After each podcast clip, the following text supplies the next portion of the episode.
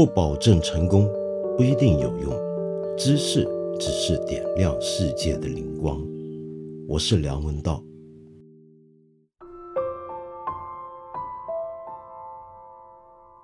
家庭是社会最基本的构成单位，同时也是我们每一个人在这个世界上面遭遇到的最早的一个社会环境、人际关系的一个背景。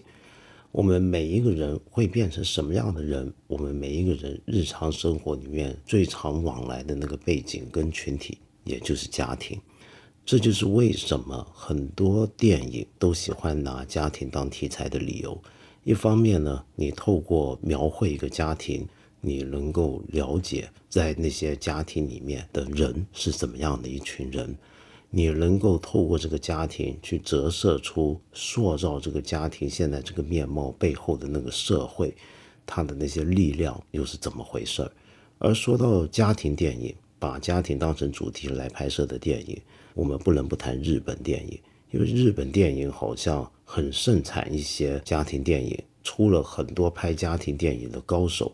你比如说，从最早的巨匠小津安二郎。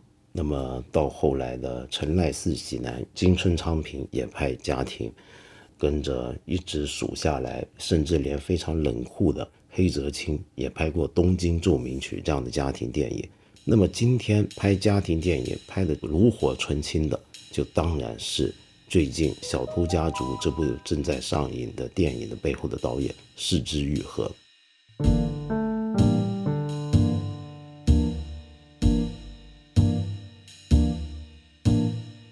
偷家族》这个电影呢，是四之玉和那么多的家庭电影的一个集大成之作。很多人一直喜欢拿它跟小津安二郎比较，因为小津安二郎也很擅长拍电影，而且两个人的电影都给人一种非常生活化的感觉，好像很自然。但是你稍微看过一点小津的电影，你就会发现这个讲法其实站不住脚。为什么呢？因为小津二郎没错是拍很多家庭，但是他那些家庭呢是怎么样个拍法？首先，他们是在一个日本战后的社会，外在尽管有很多的政治、经济、社会环境的变化，但是困扰那些家庭或者构成那些电影里面戏剧张力的问题呢？通常是一些最传统的家庭问题，比如说女儿大了该嫁人了，呃，没有了老伴，只剩下个女儿的爸爸该怎么办？又比如说父母年纪都大了，有下头几个小孩，这个父母该跟谁住比较好呢？这些问题啊是历久弥新的，不管放在哪个时代，好像都站得住脚。那么小金拍的是这么稳定的一个家庭状态。而他拍这些状态的时候用的手法，那就更加是稳定到一个城市化的地步。小金的电影看起来很自然，但其实是一个高度计算出来的一个审美判断的结果。比如说，他最有名的他的镜头摆放的方法，总是把镜头放在一个日本人坐在榻榻米上看事情的那么一个高度，是一个很低的一个摄影机摆放的角度。喜欢用长镜头，而镜头里面拍出来的这个家庭室内空间呢，是一个方方正正的，一重一重格子门背后又画出了一道一道的一个几何空间，很四方。他拍一个长长的走廊，这个走廊上面的那些家庭成员来回走动的那些动作，都几乎是一个几何线条的一个动作。可是四肢愈合不一样，你就拿《小偷家族》这部电影来讲。他的这个家庭的空间是一个非常狭迫、脏乱的一个空间，镜头放在哪里，你都觉得它好像不太对劲，没有小金那么的唯美。里面的这种空间那么狭迫、那么脏乱，所以里面的人物的动作，他们彼此产生的这种构图的感觉，也必然是更有动力感的，不像小金那样子。几乎是像演人剧一样的来布置他的演员，为什么会这样子呢？四之愈合呢曾经说过，真正影响他的导演不是小津安二郎，而是陈濑世喜男。陈濑世喜男的片子有一个特点，他很喜欢捕捉他的镜头底下那些演员的眼神，然后呢，往往那个眼神看到哪，他下一个镜头就跟着出来了。也就是说，陈赖的电影因此是动起来的电影，尽管也有很多长镜头，尽管也会让我们觉得很自然生动，但是跟小金二郎截然不同，他比小金二郎还多了一份纪录片的感觉，就现代纪录片的感觉。四之愈合本来也就是一个拍纪录片的导演，所以你看《小偷家族》里面最后那个让人心碎的镜头，那个小女孩尤里被人拐走，然后又送回她家，但是回到了这个家却是一个非常冷漠、可怕的家庭，而这个小女孩在最后那个镜头呢，就在她家公寓外面的走廊上，一个人孤零零的玩着塑胶水桶，玩着塑料玩具。那一场啊，简直不像是依据剧本排出来，而像是偷拍的一个真实的事件一样。这就是四之愈合他拍电影的一个方法。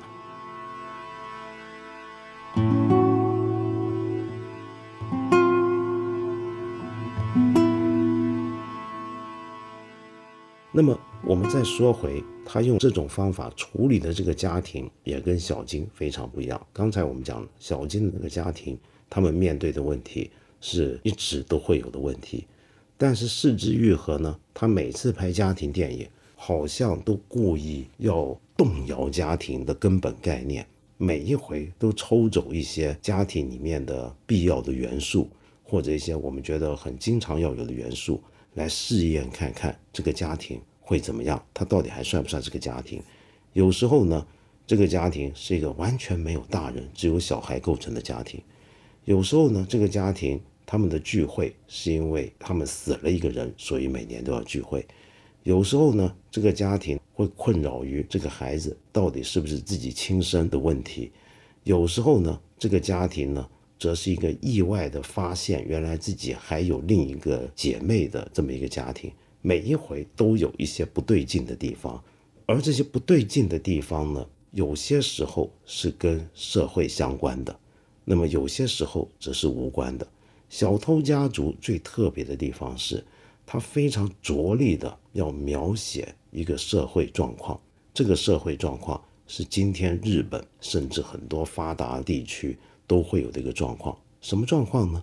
那就是这个社会上面有一些人，他已经坠落到最底层、最边缘了。那么这些人平常我们是看不到他们的存在的。那么这些人到底怎么样来生活呢？首先，这种人呢，在日本呢叫做无缘之人。这个缘就是缘分的缘，无是有无的无。什么叫无缘之人呢？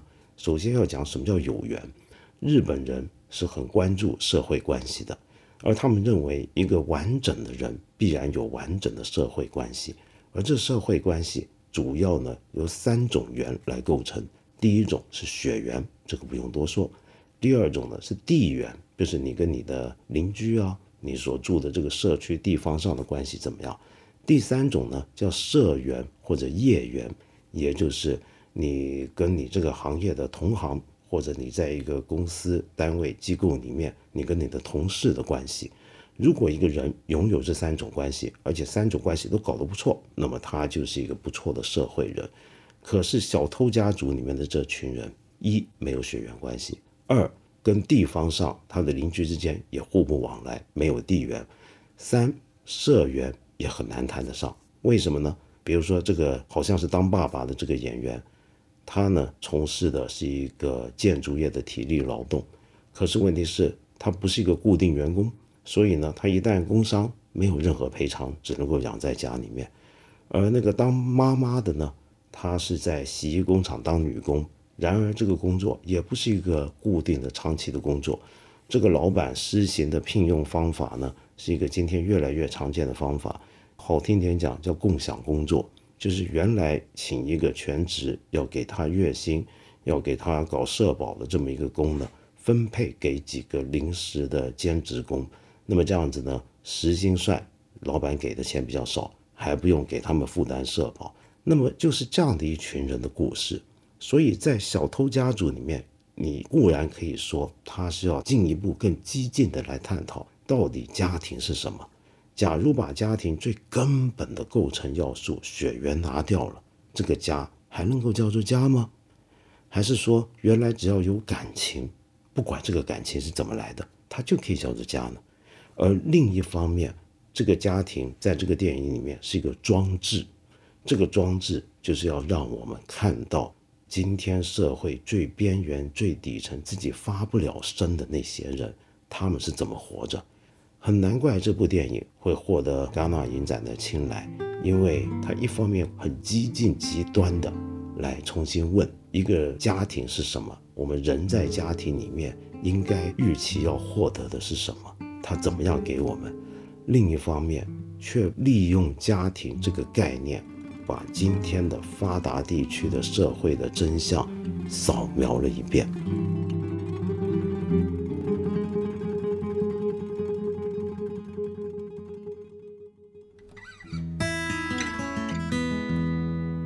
无休止的笑，你正好给我提了这么一个问题。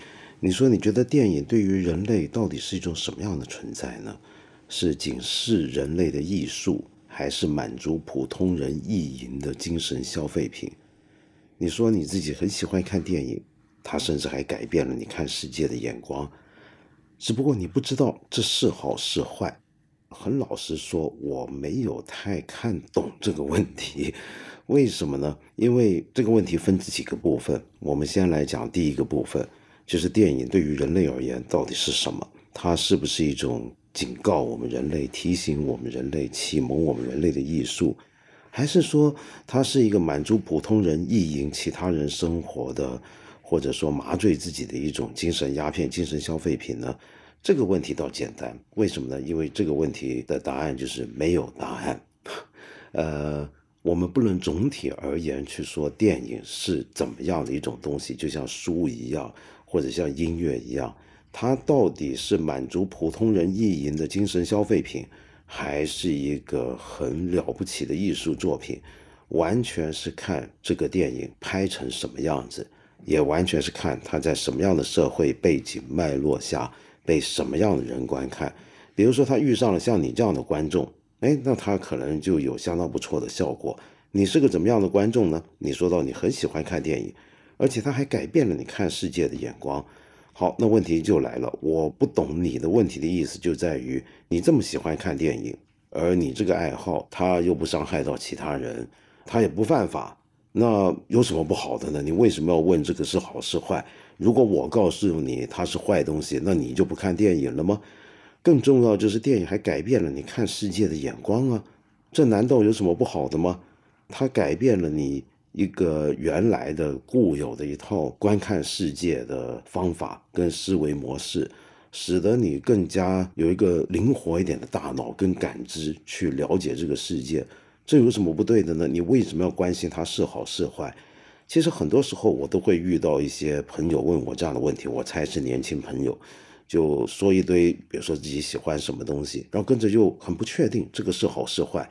我觉得我们国家是不是从小让很多孩子长大都总在担心自己干的事情是好是坏，有这一种道德警觉感是对的。但是其实你并不需要那么多人站在一个高高在上的位置去告诉你一个东西是好还是坏。我们更加要紧的是学自己去判断这件事情的能力。我并不比你更有资格去告诉你你想做的一件事情。或者喜欢做的一件事情是个好事还是坏事，是不是这个样子呢？我们八分这个节目每星期三、每星期五都会在看理想 APP 和看理想微信公众号同步更新，欢迎你给我留言，提出你的问题或者建议。我们今天就先聊到这里了，下期节目再接着谈。